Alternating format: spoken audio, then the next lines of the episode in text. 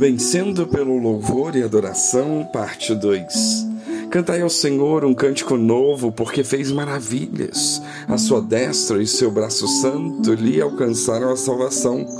O Senhor fez notória a sua salvação, manifestou a sua justiça perante os olhos dos gentios. Lembrou-se da sua benignidade e da sua verdade para com a casa de Israel. Todas as extremidades da terra viram a salvação do nosso Deus. Exultai no Senhor toda a terra, exclamai e alegrai-vos de prazer e cantai louvores.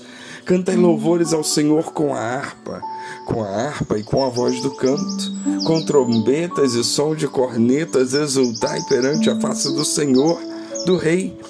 Brame o mar e a sua plenitude, o mundo e os que nele habitam os rios batam as palmas, regozijem-se também as montanhas perante a face do Senhor, porque vem a julgar a terra. Com justiça julgará o mundo e o povo com equidade. Salmo 98, versos 1 a 9. O Salmo 98 nos leva a louvar a Deus como Redentor, Rei e Líder. Somos convocados a entoar um novo cântico ao Senhor por suas maravilhas. Aqui, o salmista está dizendo que a destra do Senhor e o seu braço santo trouxeram a vitória. Vejamos então como este salmo nos ensina a vencer. Ele diz que devemos fazer tudo exultando perante o Senhor, exultando com trombetas e com o toque do chofar.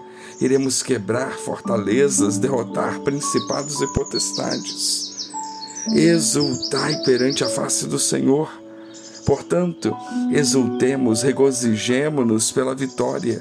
Não estamos vendo a vitória, mas podemos crer que ela é nossa, pois a vida do cristão é por fé e não por vista.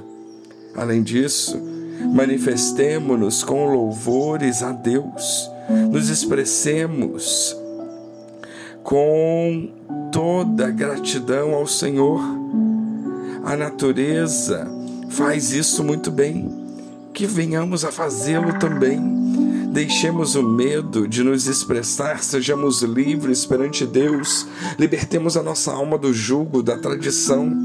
Deus quer a nossa alma livre. Não deixemos de nos expressar por medo da crítica por medo dos olhares julgadores daqueles que estão ao nosso redor.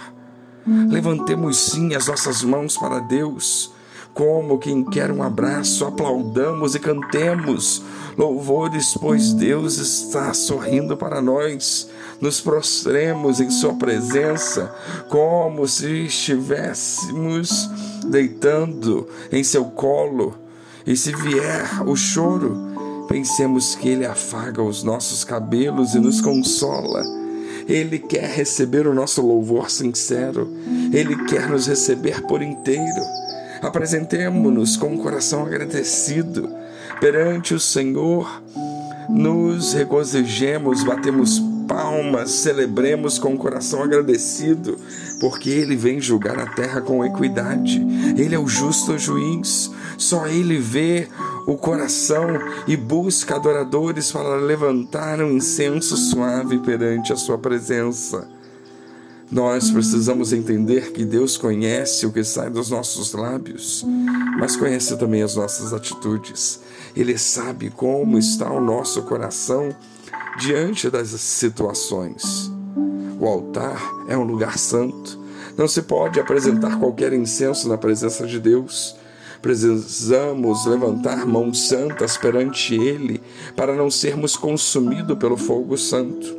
Nadab e Abiú morreram porque acharam que o seu incenso era melhor do que o que o Senhor ordenara. Quantos de nós se acham melhor do que o líder e acabamos maculando nosso coração com ideias rebeldes? Nadab e Abiú foram rebeldes, pois não seguiram as instruções de Deus e apresentaram incenso estranho perante ele. Que tipo de incenso estamos levando perante o Senhor? O incenso da murmuração, da, mar, da mágoa, da discórdia? Como é que temos apresentado o nosso coração perante o Senhor? Como é que temos agido nas horas de dificuldade? Temos vencido louvando a Deus na hora da dificuldade? Ou estamos murmurando, pensando nas panelas do Egito? Queremos vencer as nossas guerras?